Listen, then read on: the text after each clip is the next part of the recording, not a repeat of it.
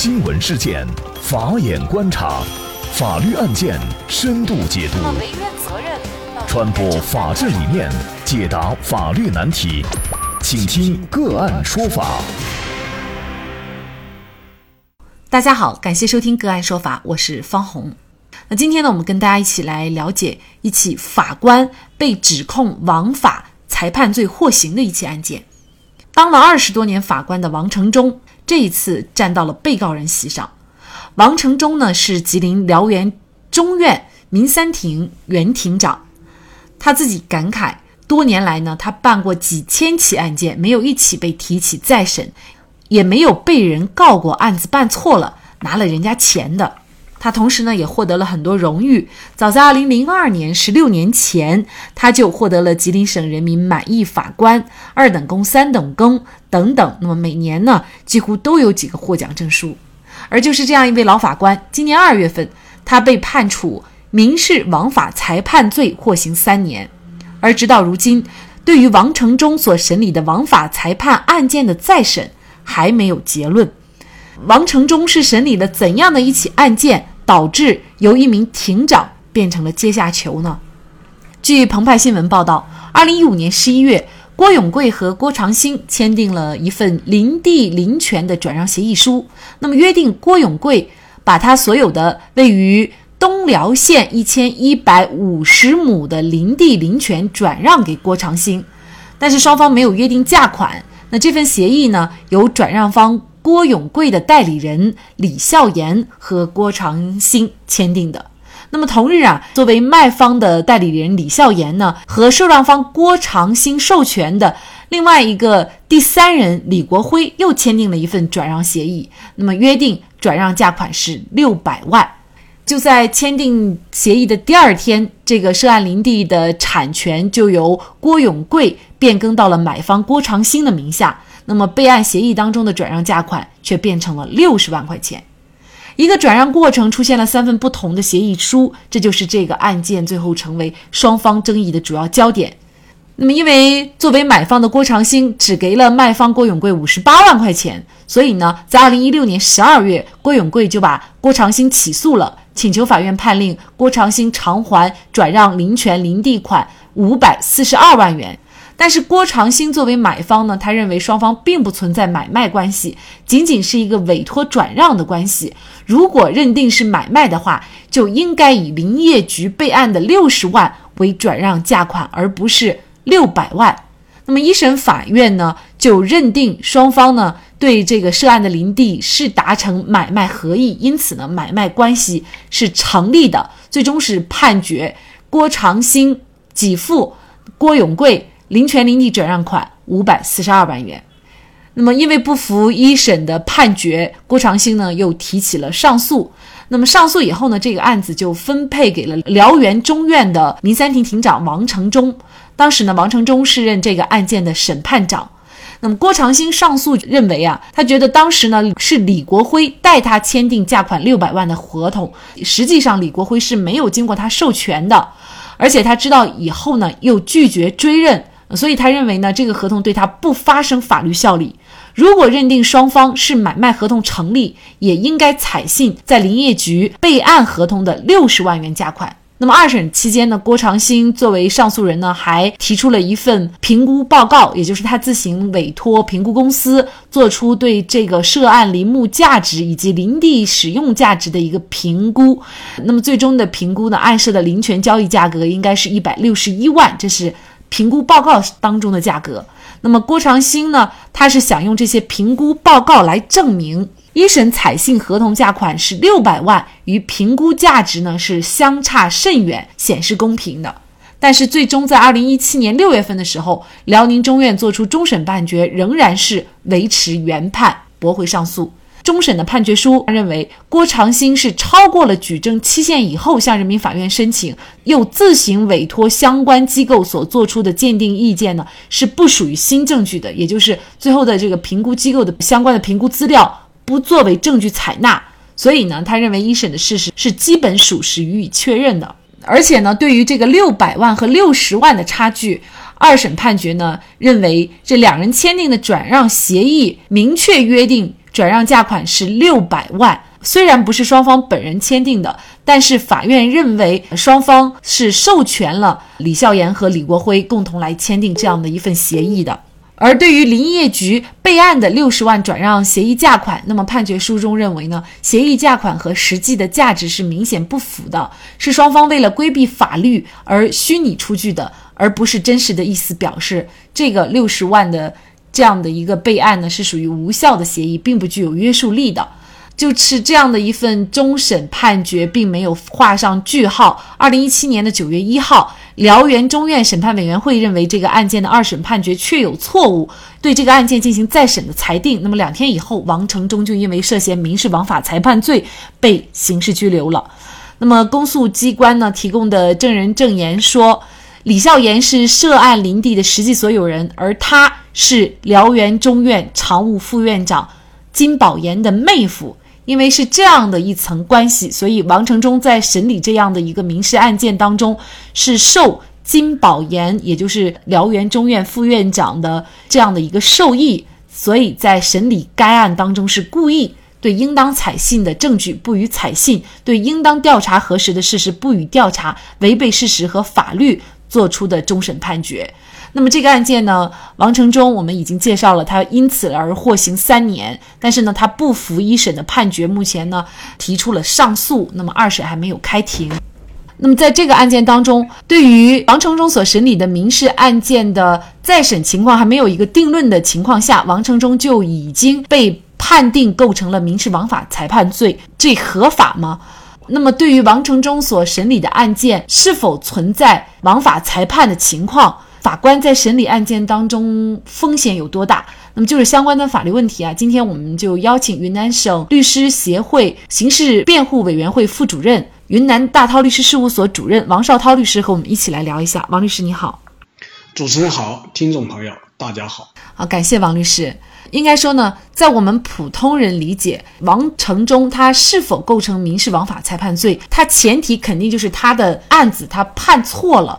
那么一个案件。他有没有判错？谁能够说的算？我们从深层次去理解，谁说了都不算。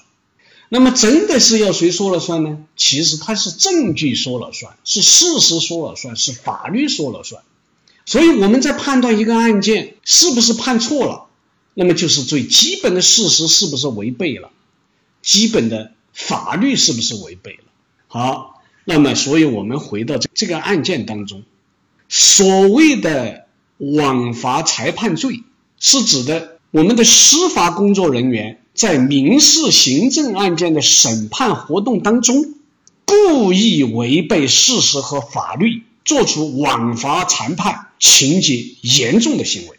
这里非常明确，也就是说，他的主观方面，他必须是故意，也就是明知自己的行为违背了事实和法律。但是仍然要按照这种违背事实和法律的这种情形作出判决，在这里面，它就是一种枉法裁判了，是一种故意行为。我们回到这个案件当中，呃，王法官面对这样一个案件，主要的事实判断上，主要的法律依据上是不是有问题？第一个，也就是郭文贵和郭长兴的这种他们的转让价究竟应该是多少？至少从现在披露的这些事实和证据来看，它肯定是六百万。为什么？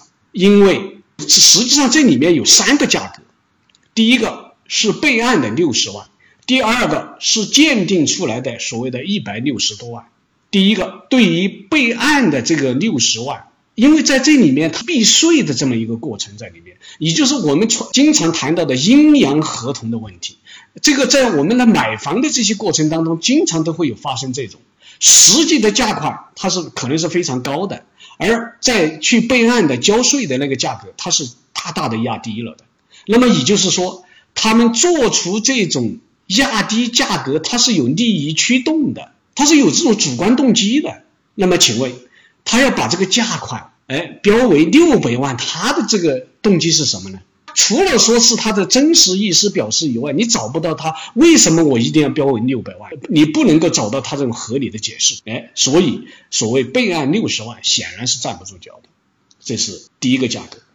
第二个，就是哎鉴定为一百六十多万的这个问题。那么在什么情况下，双方当事人争议的标的必须要通过价价格来判断呢？前提是，如果双方没有约定的情况下，必须要通过国家的有关规定来进行鉴定。一旦有了双方有了约定、有了合同的时候，那我们国家有一个原则叫做当事人的意思自治原则。也就是说，即便是通过鉴定下来是高是是低，不管，只要当事人已经有约定，就要尊重当事人的约定，也就是这个叫是意思自治原则。六百万就是双方的这个意思自治的这个这个情况下，肯定是采纳六百万。王法官在这个过程当中判断了双方的价款是六百万，有什么错误呢？哎，这是第一个事实的判断。第二个事实的判断，也就是郭长兴在二审期间，他重新去做出了鉴定报告，但是法官在二审判决当中不予采纳。对于法官在做出这个不予采纳的这种判断或者这种结论，有没有违法呢？事实上，这种判断也是不违法，甚至于是合法的。为什么这样讲？第一个，我们在诉讼过程当中，它是有诉讼规则的，也就是民事诉讼，你什么时候开始举证，你的举举证期限到什么时候，它是有证据规则的。那么，如果你超过了这种举证期限，那么他就可以不作为证据来进行评判。所以，像在这种案子当中，到了二审重新去做出一个评估报告，它显然就不是一个新的证据。你一审你为什么不评估呢？所以，第一点，它不属于新的证据，不作为证据采纳，完全是有法律依据的，这是一个方面。另外一个方面，我们即便是把它算作一个新的证据，也不能采纳。为什么呢？它同样是有两个理由，一个理由是你这种鉴定是单方做出来的，你是缺乏一个公正性的。你要做出一个鉴定，它必须是要共同委托鉴定机构，然后做出一个鉴定，有可能被采纳。但是你这种单方做出来的，这是其一。其二是，就像刚才我已经谈到的，双方在对合同的价款已经有合同约定的情况下。就必须要尊重双方的约定，而不能够依靠所谓的鉴定结论。一个价款是多少？第二个就是对他的鉴定报告是否采纳。从这两个事实上的判断来看，王承忠法官没有任何问题。因此，我个人认为这个所谓的枉法裁判罪是不能成立的。而且我们一定要注意到一个事事实，什么事实呢？他是在二审驳回起诉，维持原判。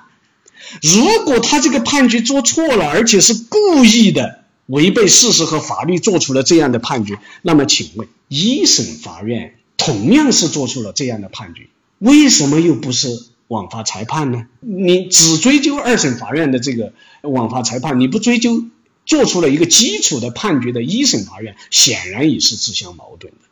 那么，作为这个案件的王承忠二审的辩护律师徐鑫呢，他表示就是。民事案件作出判决之后呢，只有经过再审程序，也就是做出再审的终审判决，认定有判决错误，才可以依法认定原判是错误的。在这起案件当中所反映的，就是法官他审理案件的风险似乎还是挺大的。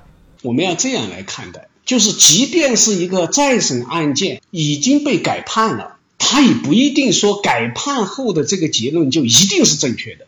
这个为什么会这样？这个我可以在在后面一点来谈这些问题，但是我们不能够因为这个认识不一样，或者一审和二审的结论不一样，再审和二审的结论不一样，我们就追究一个法官的责任。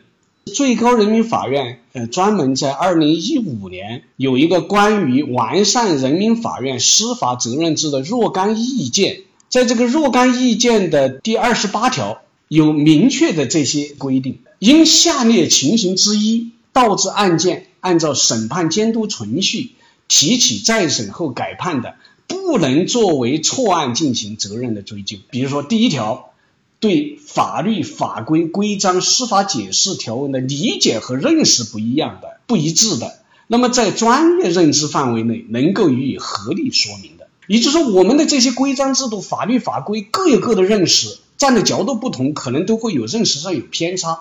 这个是可以理解的，这个是这是允许的。这是第一种情况。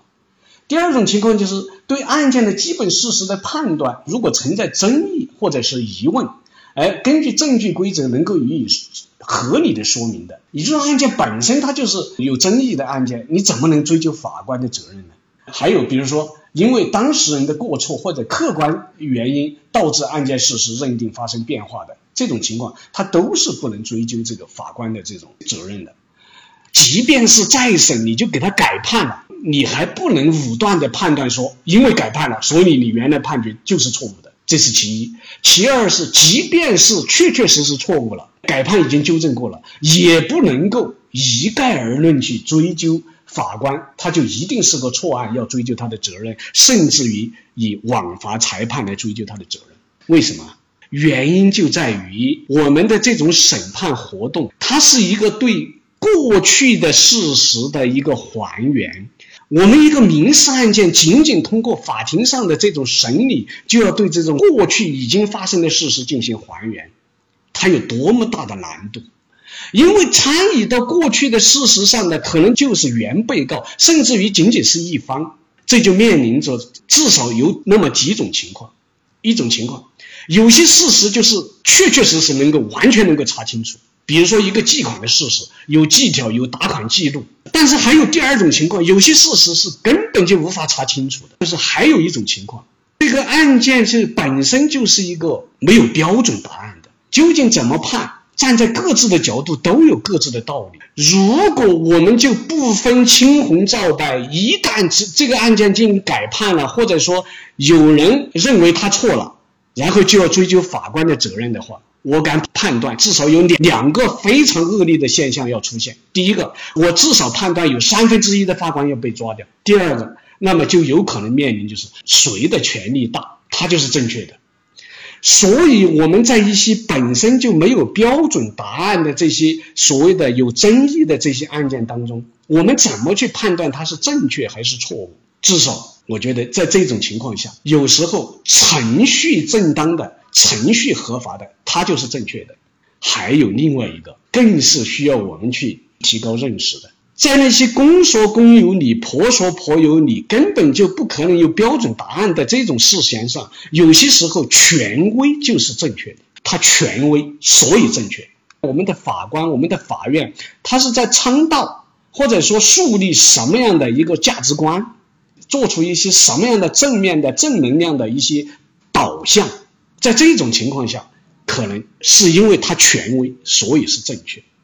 因此，从这个案件当中，我们就可以判断出来，不能简简单的因为一个案件被撤销已罢，或者是因为再审，甚至于再审改判，就去判断一个法官是否应该追责，甚至于要用枉法裁判去定罪科刑，而是要严格回到法律刑法本身。有没有故意的违背事实和法律？这个才是判断的准则。王成忠法官涉嫌枉法裁判罪的二审呢，目前呢是由辽源中院，也就是王成忠法官任职的法院进行审理。那么是否会，那么是否会存在一些利害关系，影响案件的公正审判？那么这个也是案件的辩护律师所担心的。那么他们也提出希望辽源中院能够回避。那么这个案件的二审的审理以及判决呢，也希望大家能够共同的来关注。我想呢，这不仅关乎我们每一位法官如何来审案，能够避免刑责，也关乎我们每一个案件是否能够得到一个公正的审判。好，感谢王绍涛主任律师。那么大家如果想获得我们本期节目的全部图文推送，大家可以关注我们“个案说法”的微信公众号，公众号里面搜索“个案说法”就可以找到我们加以关注了。您输入“法官”“法官”就可以获得今天节目的全部推送。另外呢，我们的公众号里面也有对过去一百九十多期节目进行了分类。我们把它们分为了民事、刑事、婚姻家庭、行政类案件，大家可以根据自己的需要啊进行查看。另外呢，里面也有我们嘉宾的详细介绍。如果您在生活、工作、生意当中遇到一些法律问题，寻求解决。也欢迎大家向我们进行咨询。您可以直接添加幺五九七四八二七四六七的微信号进行咨询，也可以直接电话咨询。为大家提供法律服务的都是我们个案说法邀请的节目嘉宾，他们都非常的专业、资深和负责任。感谢您的收听，我们下期节目再见。